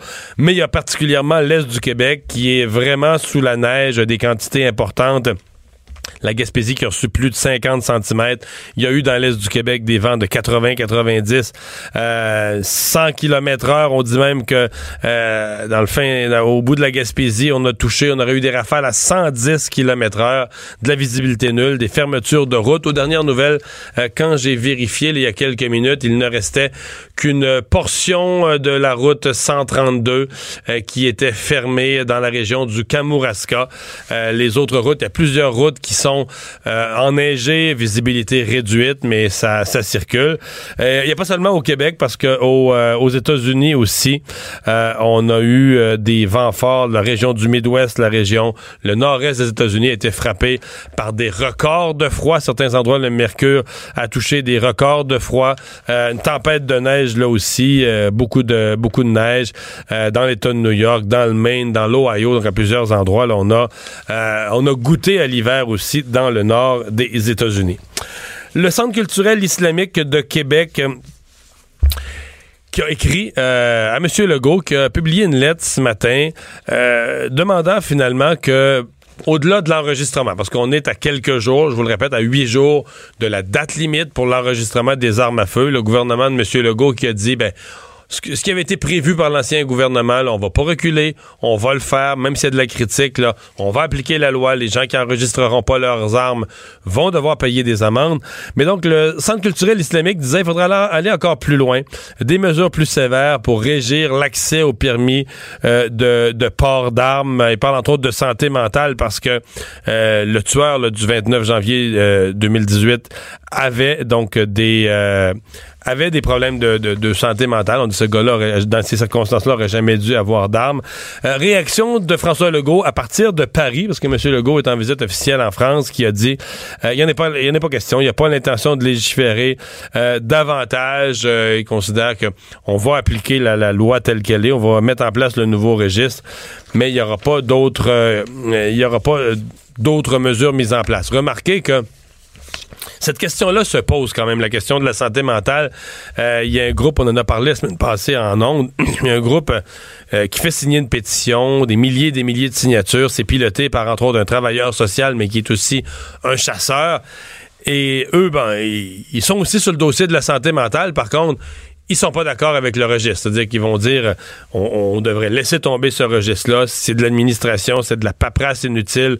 Au lieu de ça, on devrait vraiment euh, s'attaquer aux problèmes de santé mentale, fournir de l'aide aux gens qui ont des problèmes de santé mentale, restreindre l'accès à des armes pour les gens qui ont des problèmes de, de santé mentale, mais donc ne pas forcer l'ensemble des propriétaires d'armes euh, à, à enregistrer le dossier des armes à feu. Si vous voulez mon opinion personnelle, moi depuis longtemps, je, c'est pas que je trouve que c'est une affaire épouvantable pour les propriétaires d'armes à feu de s'enregistrer.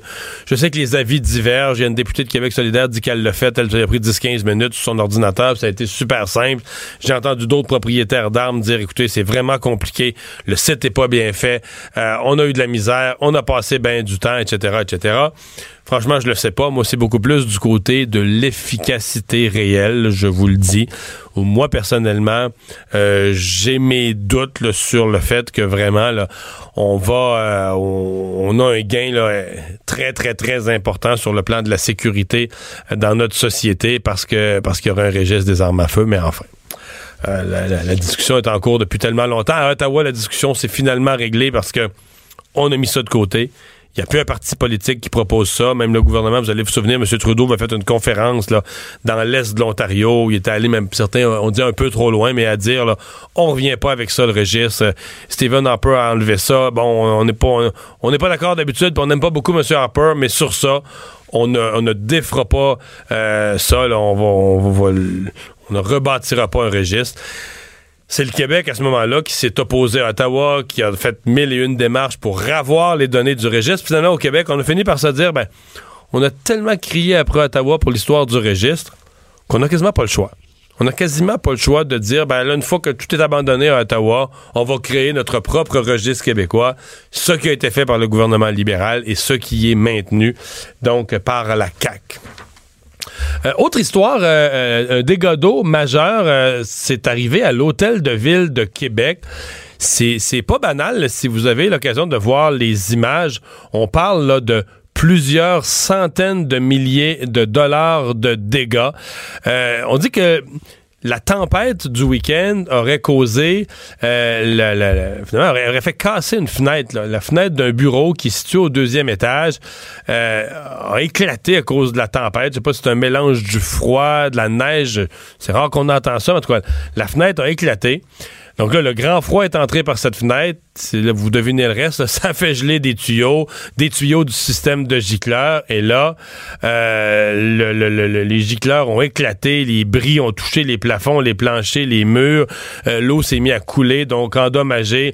Euh, le bureau, la salle du comité exécutif, des endroits très beau mobilier, etc., plus tout ce qui est électrique, le matériel informatique, des ordinateurs, des bris d'équipement de bureau. Donc, on parle euh, de euh, dommages très, très, très importants euh, qui ne touchent pas cependant la salle du conseil, simplement la salle du comité exécutif qui a été endommagée, mais plusieurs centaines, centaines de milliers de dollars de dommages à l'hôtel de ville de Québec.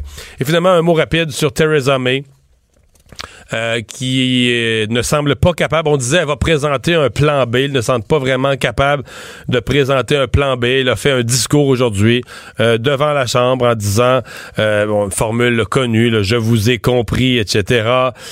dit l'approche du gouvernement va changer, différentes adaptations, mais ça demeure pour elle comme impossible de, de, de, trouver vraiment un plan B qui puisse rallier assez de gens. Il a aussi dit qu'elle ne croyait pas à l'hypothèse, elle voyait des dangers énormes à l'hypothèse de refaire un référendum. Donc, son but est toujours de donner suite au référendum qui a eu lieu et par lequel les Britanniques ont dit on veut sortir de l'Europe, on veut le Brexit. Donc, elle veut toujours réussir à donner suite à ça. Mais c'est ça sa complication. Elle veut donner suite au référendum, mais sans une rupture qu'on qualifierait de brutale.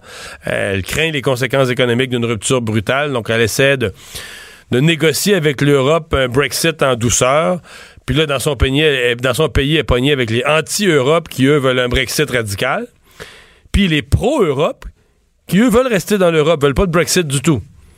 Et là, donc, elle n'est pas capable de, rallier une majorité à, son option. Donc, le pays qui est vraiment dans... Tu sais, c'est ce qu'on appelle une vraie crise politique. Quand tu dis, il n'y a plus... Il n'y a aucun scénario qui rallie une majorité claire. Là. T'as, mettons, je fais des chiffrons, là, mettons, t'aurais un tiers ou 40% des gens qui voudraient rester dans l'Europe, puis tu as un autre tiers qui voudrait le Brexit là, radical. Regarde, on sort de l'Europe, on claque la porte, on négocie rien. Puis t'as une autre partie des gens dont Mme May fait partie qui dit, regarde bien, là, on a voté, on a voté pour sortir de l'Europe, on n'a pas le choix de sortir de l'Europe, mais on peut-tu sortir de l'Europe sans avec les meilleures conditions possibles, en évitant toutes les complications douanières, etc. Et il n'y a aucune de ces trois options-là qui, pour l'instant, semble capable de rallier. Donc là, on est comme on dit, on est dans un cul-de-sac, on est coincé. Mario Dumont et Vincent Dessureau. Le retour de Mario Dumont. Après l'avoir lu et regardé, il était temps de l'écouter. Cube Radio. On est de retour avec euh, un invité de marque, le chef de l'opposition officielle à la Chambre des communes, Andrew Scheer. Bonjour. Bon après-midi, comment ça va? Ça va très bien. En tournée au Québec. Oui, dans euh, un jour d'hiver, euh, le vrai hiver est arrivé. Ouais, ben, Saskatchewan aussi, là, il peut faire froid. euh, C'est vrai, c'est vrai. hein. Euh, bon, euh, commençons par euh, ce qui était l'objet de votre conférence de presse ce matin. Euh, C'est une tournée de consultation dont on a entendu parler pendant quelques, quelques mois pour aller à l'écoute des Québécois. Qu'est-ce que le Parti conservateur en retient? Mhm. Alors, euh, vous avez raison. Nous, nous avons terminé euh, notre consultation euh, à l'écoute des Québécois. Euh, tous les le caucus québécois, les députés, les sénateurs ont participé dans cette tournée. Et aujourd'hui, j'ai annoncé quelques thèmes, quelques idées que j'ai, j'ai, nous avons entendu souvent partout au, au Québec. Alors, j'ai parlé d'avoir un seul rapport unique pour les impôts. pour- Bon, on, va les prendre une par une. Celle-là, Oui. celle-là, celle-là est vraiment en discussion ces jours-ci. Euh, Monsieur Trudeau et Monsieur euh, Legault en ont parlé la semaine passée. Vous, si vous êtes élu, c'est C'est clair. C'est oui, c'est clair. C'est un oui, oui. Ah, Il n'y a aucune bonne bon raison d'avoir euh, d'imposer euh, l'obligation d'avoir deux rapports. Il y a beaucoup de paperasserie. Elle coûte l'économie quand les entreprises et, et les individus doivent euh, euh, compléter deux rapports. Euh, je veux simplifier la vie pour les gens. Euh, alors j'ai dit oui, euh, Monsieur Legault. C'est- une de nos idées. Il y a euh, presque deux ans qu'on a, a proposé cette, euh, cette chose. Le euh, bon, dans, dans les objections, euh, le code des employés, des bureaux de traitement, de l'Agence de revenus du Canada, il y en a un à Shawinigan, il y en a un à Jonquière au Québec, euh, des centaines d'emplois. Euh, ces gens-là se sentent menacés, ils disent bon, mais si Revenu Québec fait les fait la gestion de, de- des deux rapports d'impôts, nous on perd notre emploi. Euh, vous avez essayé de les rassurer ce matin, de quelle façon? Oui, alors deux choses. On va continuer d'a- d'avoir besoin de, de les fonctionnaires pour assurer que le- pour, l'aspect fédéral sont respectés, que, que toutes les règles. Mais, mais ça va en prendre moins là. Mais techniquement, oui. si on si on pas à gérer le- le- d'ouvrir l'enveloppe, trouver le rapport, c'est moins, ça prend moins de monde. mais on peut rediriger euh, les fonctionnaires dans une manière plus efficace. Alors, euh, par exemple, euh, Monsieur Trudeau a fait rien pour arr- arrêter les paradis fiscaux et on peut dire maintenant à ces fonctionnaires, vous avez l'expérience, vous avez la capacité. Maintenant, ciblez les gens qui, qui, qui essayent d'éviter le- leurs taxes ici, leur impôt ici au Canada et arrêter les gens qui, euh, qui, qui, qui utilisent les, les paradis fiscaux. Ça, c'est mieux pour les Donc, contribuables. vous êtes s'il y a des gens qui sont libérés parce qu'on n'a plus besoin de leur service, vous n'avez pas l'impression que ça va être trop de monde, qu'on va, va payer des centaines et des milliers de personnes à rien faire, non? On peut, on peut, on peut assurer que, que, que le, le, le Revenu Canada euh, sont gérés d'une manière plus efficace avec les résultats, avec une, le, la concentration sur, sur les, les gens qui essaient d'éviter les impôts. Je pense que ça c'est euh, euh, obtenu deux résultats une euh, élimination de duplication pour les gens et aussi avoir un système euh, de, de Revenu Canada plus efficace. Donc, premier engagement, vous nous dites le, le rapport d'impôt unique. Ensuite? Le, le- le deuxième, c'est, c'est, c'est tellement simple. C'est, c'est d'avoir une ministre qui est responsable pour le développement économique du Québec, qui vient de Québec. Parce que maintenant, aujourd'hui, le ministre euh, sous M. Trudeau vient de Mississauga, dans le banlieue de Toronto. Euh, je viens de Mississauga. Euh, Ma famille vient de Mississauga. J'aime Mississauga, mais les défis pour euh, une, une- le, le banlieue de Toronto, c'est pas les mêmes défis pour le Québec. C'est pas le même enjeu. Et euh, il n'y a aucun bon sens d'avoir une ministre euh, dans une manière de centralisation qui gérerait tous les agences du Canada. Alors, je vais nommer une de mes députés comme ministre responsable pour le DAC. euh, vous parlez d'environnement dans vos, dans vos cinq engagements? Absolument. Euh, nous avons parlé de notre but est de éliminer la pratique de les déversements d'eau usée dans nos cours d'eau. Euh, il y a euh, au, Québec, il y a 62 000 événements où les municipalités doivent euh, déverser euh, l'eau usée directement, sans traitement, dans nos rivières, dans nos fleuves, dans nos lacs. C'est inacceptable à ce moment. Le gouvernement libéral. Mais un problème environnemental. Je dis pas que c'est souhaitable, mais les experts nous disent toujours, bon, on n'a pas le choix, ça coûterait euh, la solution alternative sur le plan de la gestion des eaux, ça coûterait une fortune de transformation de nos systèmes de traitement des eaux pour des événements euh, qui arrivent une fois par euh, deux ans, une, une fois par année, par deux ans, par trois ans, vous avez fait l'évaluation de ça, ça vaudrait la peine? Euh, mais, alors, premièrement, je, je sais qu'il n'y a aucune mère qui se lève un matin et dit Hey, aujourd'hui, je, je veux déverser l'eau usée. Ils sont obligés. Il y a des, des défis pour, pour eux, absolument. Et oui, ça va prendre l'investissement au part de fédéral. Maintenant, les programmes d'infrastructure des, des libéraux ne fonctionnent pas. Les, les projets ne sont pas commencés. Il n'y a aucune. il y a- Là, vous feriez quoi? Vous auriez un programme d'infrastructure spécial pour aller transformer les systèmes des eaux? Oui, exactement. Et, et vous avez parlé de deux de, choses. Une, c'est les événements une fois par- pendant 200 années, euh, une, une catastrophique, un phénomène météo qu'on peut pas prévoir. Mais la grande majorité des déversements sont planifiés. ils sont planifiés pour aller faire des travaux. Parce Oui, qu'il y a des travaux à aller faire, il faut vider le système. Exactement. Alors, si on sait que, oui, chaque euh, deux, trois ans, les ingénieurs doivent faire quelque chose pour, pour améliorer le, le- le système de traitement, OK? Aussi, on doit avoir un plan pour éviter la situation où les municipalités doivent déverser l'eau usée. Et ça, c'est mon pitch, ça, c'est mon plan de travailler avec les maires, les municipalités, la province pour construire un programme pour travailler à une date, à une cible pour on- lorsqu'on arrive à une, à, une, à une place ici au Canada où on ne doit pas déverser l'eau directement dans nos fleuves, dans, nos cours. d'eau. Euh, sur le plan de l'environnement, c'est un point très précis, les déversements dans l'eau. Ce que les gens euh, disent attendre de vous, c'est le plan plus large sur les changements climatiques euh, que vous promettez. Ça va-tu vraiment arriver, ça? Est-ce que le Parti conservateur va vraiment avoir un... Il y a des sceptiques, il y a des gens qui, il y a des gens qui disent ça avec un sourire en coin. Là, que ouais, les conservateurs vont nous arriver avec leur plan sur les changements climatiques.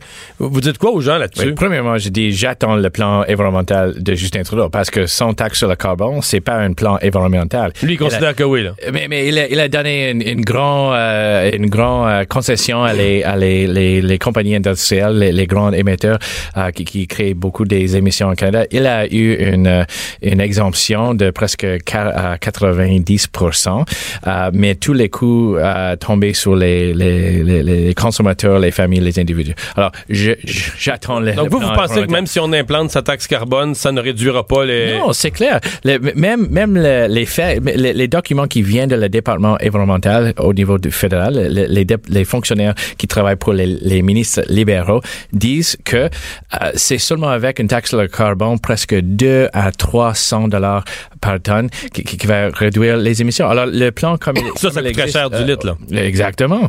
Et alors le plan comme il existe aujourd'hui ne fonctionne pas c'est seulement s'il va augmenter les taxes après l'élection de- de- d'octobre. Et on sait, on sait qu'il va augmenter les taxes. Les libéraux doivent augmenter les taxes euh, pour beaucoup de raisons. Alors, euh, je, vais continuer de, de surveiller euh, mon plan pour l'environnement étape par étape. Et oui, absolument, on va, on va avoir une, une programme et une, une série de programmes pour adresser nos obligations pour réduire nos émissions. Parlons du dossier des, des pipelines parce que dans l'Ouest canadien, c'est vu, on a vu encore un sondage la semaine passée comme une absolue nécessité. En fait, l'absence de pipelines pour trouver un débouché au pétrole est considérée par une forte majorité de gens comme étant une crise. Euh, c'est moins le cas au Québec. En fait, le- au Québec, c'est une minorité qui pense ça. Euh, vous allez offrir quoi aux Québécois en la matière? Là? Un Énergie Est 2.0, un projet revu avec plus de retombées? Vous... Mais c'est- clair que Justin Trudeau a tué euh, Energy S. Il a, il a mis en place une, une double standard qui a, euh, qui a l'effet de, de tuer le projet. Mais c'est, je sais. Mais je les Québécois sont contents, ils en voulaient pas. Là. Tout le monde, Mais- mais- tout- les maires ont célébré ça comme une victoire du Québec. Là. Mais euh, le, le principe qu'on peut être un pays autosuffisant sur la question d'énergie, de pétrole, euh, je pense que ça c'est quelque chose qui résonne avec les Québécois Québécoises. J'ai jamais rencontré rencontré une Québécois qui dit, qui me dit, ah, je suis tellement content que je, euh, nous euh, nous achetons euh, notre pétrole des États-Unis, d'Algérie. Euh, je ne suis pas intéressé euh, euh, de d'envoyer euh, notre argent à l'économie de Donald Trump. Je veux garder notre notre argent consommateur ici au Canada. Euh, il manque de. Alors, si la question est mettre aux Québécois, est-ce que vous préférez l'énergie canadienne? Est-ce que vous préférez une situation où on peut transporter notre pétrole sur une pipeline, pas sur un chemin de fer, pas par train Nous savons ici au Québec les risques associés avec le transport d'énergie sur le train. Et euh, dans ce cas, je suis convaincu que les Québécois et Québécoises préfèrent l'énergie canadienne et qui, euh, dans une manière, à transporter dans une manière bien plus sécuritaire, bien plus efficace. Il y a euh, le dossier de la Chine sur lequel je voudrais vous, vous entendre. On, fait quoi avec ça? Parce que là, la situation, elle est devenue diplomatiquement euh, très difficile. On a entendu au cours des dernières heures que même nos citoyens qui sont arrêtés là-bas, euh, on les laisse à la lumière jour et nuit, ils voient jamais la noirceur pour les épuiser. On les interroge 4 à 6 heures par jour. Euh, bon... Com- Comment, comment euh, vous êtes premier ministre demain matin, comment vous nous sortez Oui. d'une relation envenimée avec un géant du monde? Oui, ben, premièrement, euh, c'est inacceptable pour un citoyen canadien d'être traité comme ça et on doit envoyer le message très, très clair et très, très direct.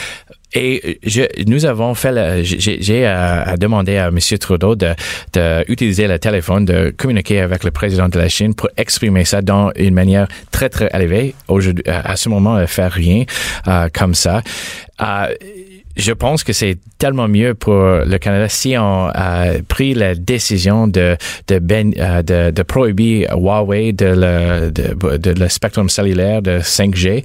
Euh, maintenant, Mais le- la Chine dit que si on fait ça, ils vont nous punir oui, mais si- terriblement. mais, mais notre partenaire, le- les autres pays que, que nous travaillons euh, ensemble pour la sécurité, il a pris la décision il y a des mois. Alors, si le Canada... Est-ce qu'on s'est mis s'est mis dans le pétrin en laissant trop traîner ça? Trop d'espoir à la Chine? euh? Ah, mais je, je pense que le, le, le, fait que le Canada n'a pas pris cette décision, maintenant, la Chine utilisée comme une, euh, une, euh, une bargaining chip, euh, et c'est- mieux pour nous si on a eu un gouvernement qui a pris- montré le leadership et, et, et prendre la décision tellement plus tôt. Euh, et, mais mais la chose qui est claire, c'est que le gouvernement de Chine, le, le, président de Chine ne respecte pas Justin Trudeau. Il a nommé le, le, Monsieur Trudeau le petit patate. Elle a vu le voyage de, de Trudeau en Inde. Elle a vu le, la manière que Donald Trump a imposé les concessions sur l'ALENA. Et maintenant, à une situation où le gouvernement de Chine ne, s'occupe pas de nos, euh, nos, euh, euh, nos messages. Andrew Scheer, merci Merci d'être euh, passé nous voir dans nos studios de Cube Radio aujourd'hui. Là, vous êtes à Montréal jusqu'à demain? J'ai demain après-midi, oui. OK. D'autres éléments au programme public ou c'est Euh, juste, juste des rencontres privées pour la suite? Euh, nous allons euh, annoncer notre candidat dans la pointe de l'île demain matin. Alors, restez à l'écoute. On va pas avoir un scoop sur Cube Radio? Ah, je m'excuse. Ah, on va essayer de le savoir. Merci beaucoup, M. Scheer. Mario Dumont. Il s'intéresse aux vraies préoccupations des Québécois. La santé, la politique, l'économie. Jusqu'à 17. Le retour de Mario Dumont. La politique, autrement dite. On l'a euh, mentionné tout à l'heure rapidement dans l'entrevue avec euh, M. Scheer, dont le français s'améliore quand même.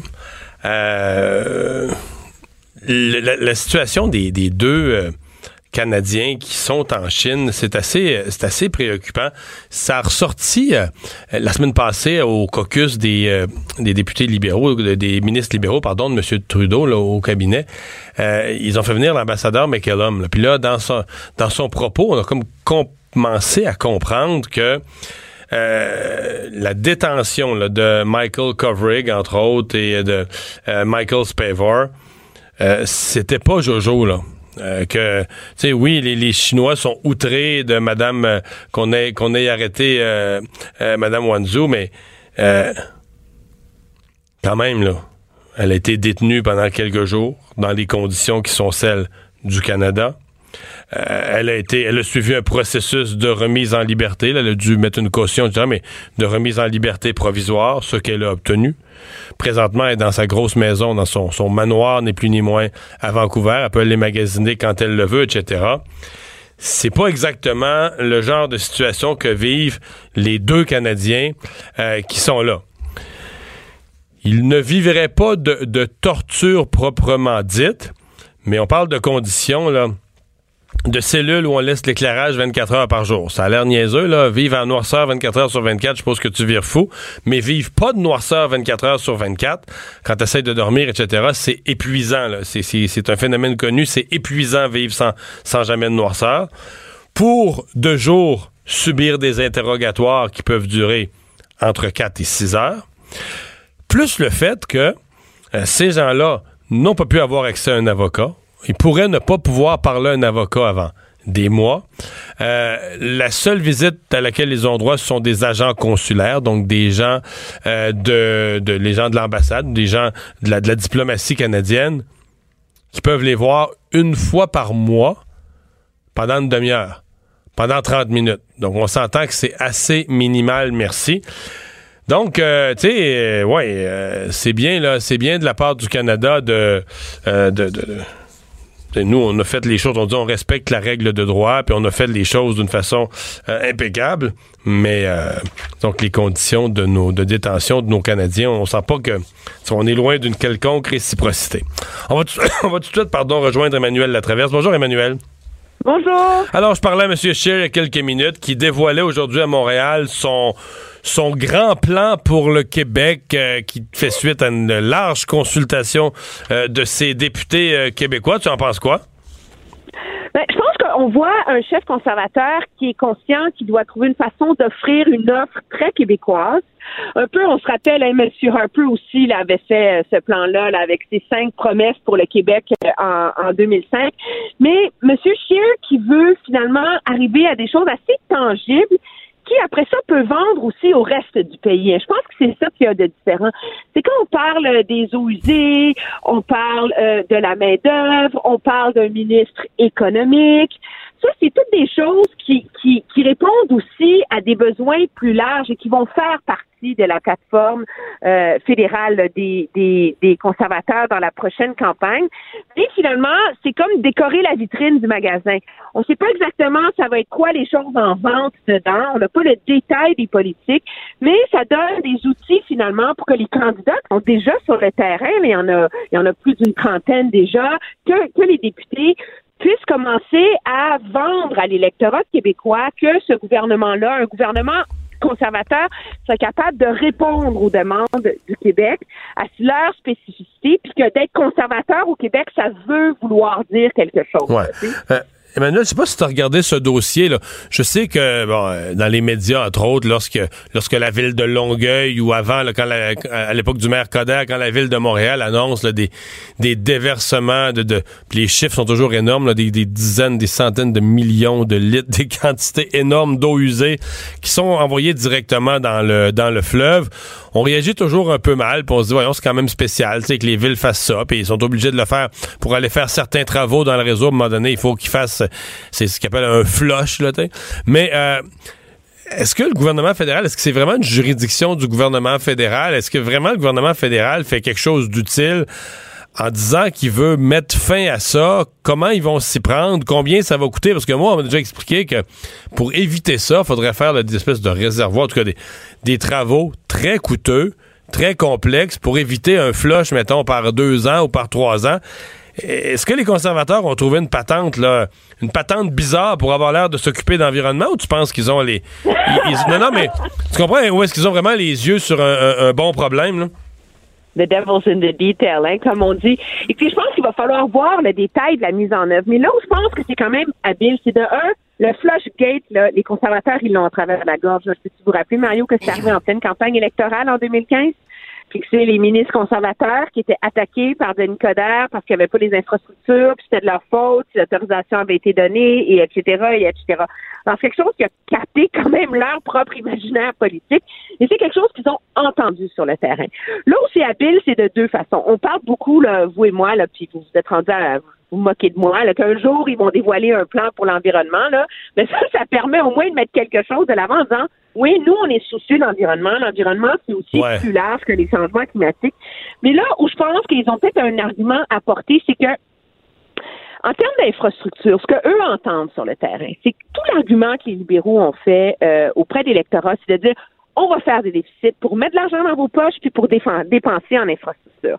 Et ce qu'on voit, c'est que les sommes en infrastructure qui doivent, entre autres, euh, toucher tous les enjeux d'assainissement d'eau dans les dans les villes, etc. Ces fonds-là sont pas débloqués, ils tardent à être investis. Donc de miser sur cet vrai. argument que ça c'est vrai, et donc de miser sur, cet argument de dire nous on va s'attaquer au problème des eaux usées par le biais des programmes d'infrastructure. Oui, oui, mais Emmanuel, façon de mettre de l'avant un, un programme en essayant d'attaquer le bilan des libéraux là-dessus. Savoir s'ils sont capables d'articuler vraiment, là, quand ils vont vraiment dévoiler le, détail de ces politiques-là, est-ce que ça tient la route? Je pense que c'est peut-être le test de la réalité qui va venir en cours d'année. Non, c'est juste que, comment je te dirais ça, euh, regarde, non, mais, non, mais c'est pas ça, c'est que on comprend que sur le plan de l'image, là, ça a l'air d'avoir du bon sens. Tu dis, regarde, il y a des villes à un moment donné qui, qui garochent la merde dans le fleuve par dizaines, centaines de millions de litres. Je me souviens même plus des ordres de grandeur. Les chiffres sont tellement gros qu'on en perd notre latin. Parce que, ben, 62 000 déversements, disent les consommateurs. il y a des petits là-dedans. Il y a des, des petits. En tout cas, des petits villages, des petites quantités. Ceci dit, à chaque fois, les experts nous disent, ben, regardez, un, pour éviter ça, ça coûterait des fortunes, qui serait pas un bon investissement pour l'environnement. Deuxième, puis, pour éviter ça, pour éviter des affaires qui arrivent une fois par année ou très rarement. Deux, on nous dit, écoute, là, ça a l'air de beaucoup d'eau quand on vous dit les chiffres, là, mais le fleuve, là, c'est beaucoup d'eau.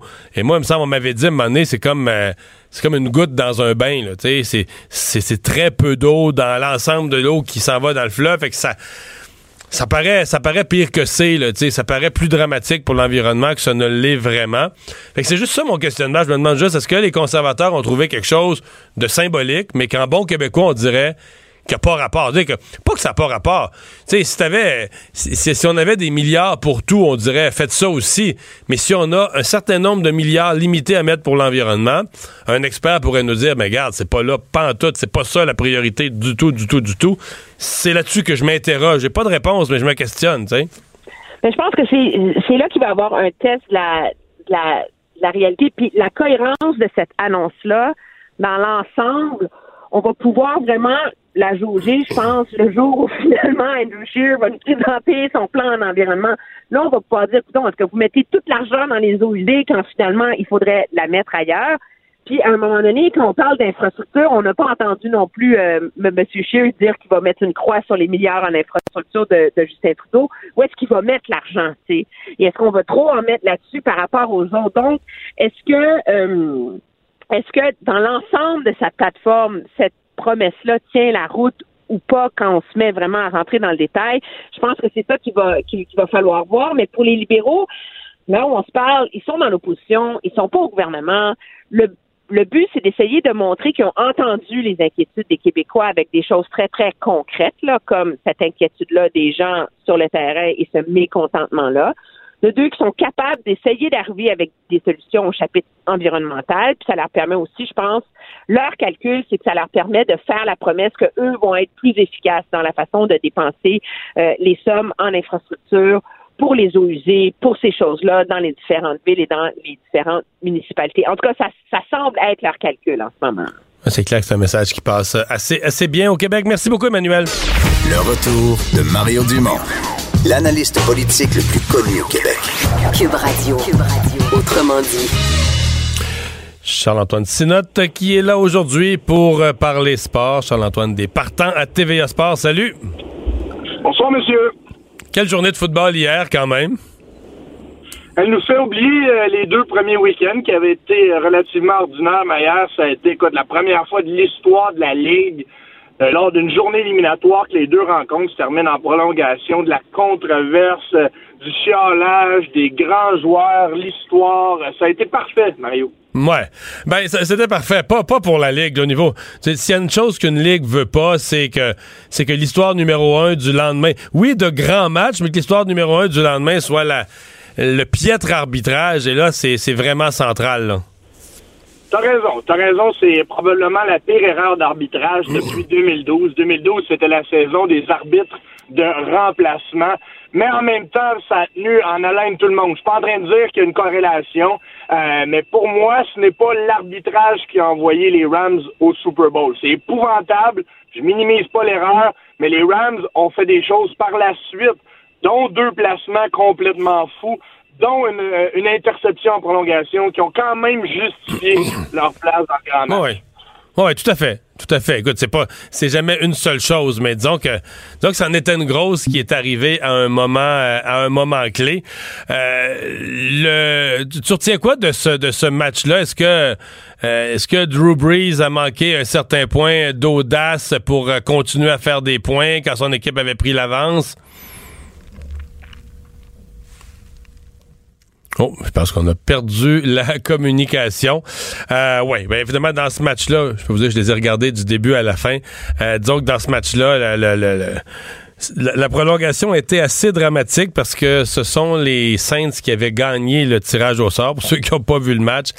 Et ce qui est assez exceptionnel, le Drew Brees, un corps arrière très, très expérimenté, un, maître dans la ligue qui a fracassé d'ailleurs en cours de saison des records, euh, s'est retrouvé avec un joueur de défensive vraiment d'en face. Ça a modifié sa façon de faire la passe. Le ballon est parti, comme on dit, un peu en ballon, un peu haut, et ont été interceptés. Imaginez une interception euh, en, prolongation, et c'est à partir de là que les, euh, les Rams ont avancé sur le terrain et ont conclu le tout avec un botté de 57 ou 58 verges. Euh, je pense que Charles-Antoine est de retour. Oui, désolé, je ne sais pas ce qui est arrivé, mais je t'entendais parler de cette euh, prolongation. Ouais. Ça a été complètement. Oui, oui. Parce que, on, quand la prolongation commence, les, les Saints ont gagné le tirage au sort. Drew Brees, on le dit. S'il y a un corps que tu veux avoir à ce moment-là, c'est pas monsieur prendre des risques. C'est pas un gars qui garoche le ballon partout. Tu dis, il va protéger son ballon, il lancera pas une interception. Mais là, c'est un jeu défensif qui a comme forcé un peu la chose, hein?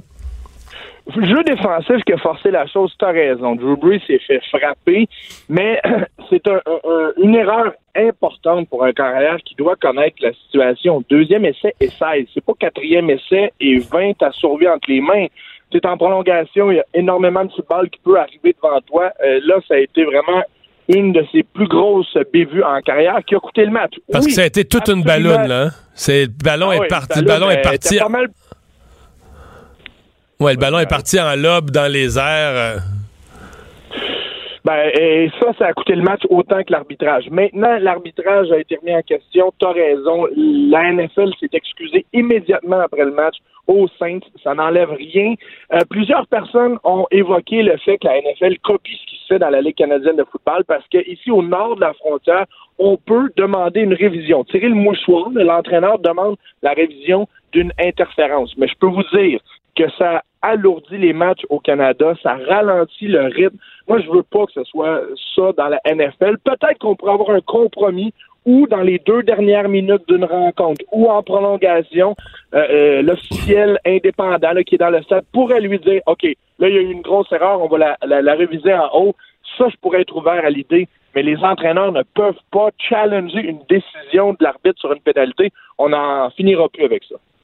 Bon, l'autre match, euh, évidemment, on, on dirait qu'on le sait, tu sais. Euh, toute, toute la, deux, la, la, la, deuxième demi, là, il y avait des décisions, il y a eu plusieurs décisions quand on allait à la reprise vidéo. Moi, j'étais assis chez nous, puis je me disais, bon, la décision va être en faveur des Pats. Puis après ça, il y a eu le pile ou face pour la prolongation, puis j'ai dit, ben, c'est sûr que le pile ou face va être en faveur des Pats. On se trompe jamais quand on prédit que les. C'est pour ça que je suis tellement content que les Eagles aient gagné l'année passée, parce qu'une fois, tout n'est pas arrivé pour les Pats, c'est la surprise générale. Là, il me semble hier, j'ai vu la prolongation, puis tout, tout tournait pour eux autres. Puis, puis je dis pas qu'ils ont pas, pas qu'ils pas bien joué, puis qu'ils ont pas été en contrôle, puis tout ça. Là, mais on dirait que c'est un film déjà vu, qui revient toujours. Ça devient, c'est pour le, c'est pas pour rien que plus personne en peut des pattes. Là. Ben, je suis, j'ai exactement la même réflexion que toi. Je suis tanné. Je ne souhaitais pas une victoire des Patriots, mais j'ai prédit celle-ci, pas moi comme plusieurs personnes, simplement basée sur sur rien, parce que lorsque tu analyses les X, les O, les joueurs, les forces en présence, les faiblesses, c'est rarement les Patriots qui sortent vainqueurs de l'analyse d'avant-match. Mais sur le terrain, les dieux du football sont bons pour eux. Mais quand même, j'ai l'impression que cette écœurantite aiguë va s'estomper dans 20, dans 30 ans, lorsqu'on va réaliser qu'on on, on aura vu la plus grande équipe de tous les temps, le plus grand carrière de tous les temps, le plus grand entraîneur-chef, et je vous apprends rien, mais quand même, ce sera leur neuvième participation au Super Bowl à Brady et Belichick.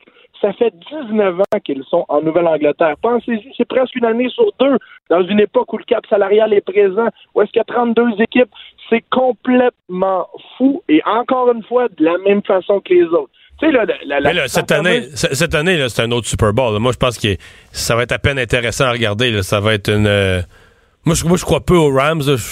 J'avoue que j'ai été un peu impressionné hier comment ils ont rebondi par rapport aux Saints. Là. Mais à mon avis, il n'y a pas de match là, euh, au Super Bowl.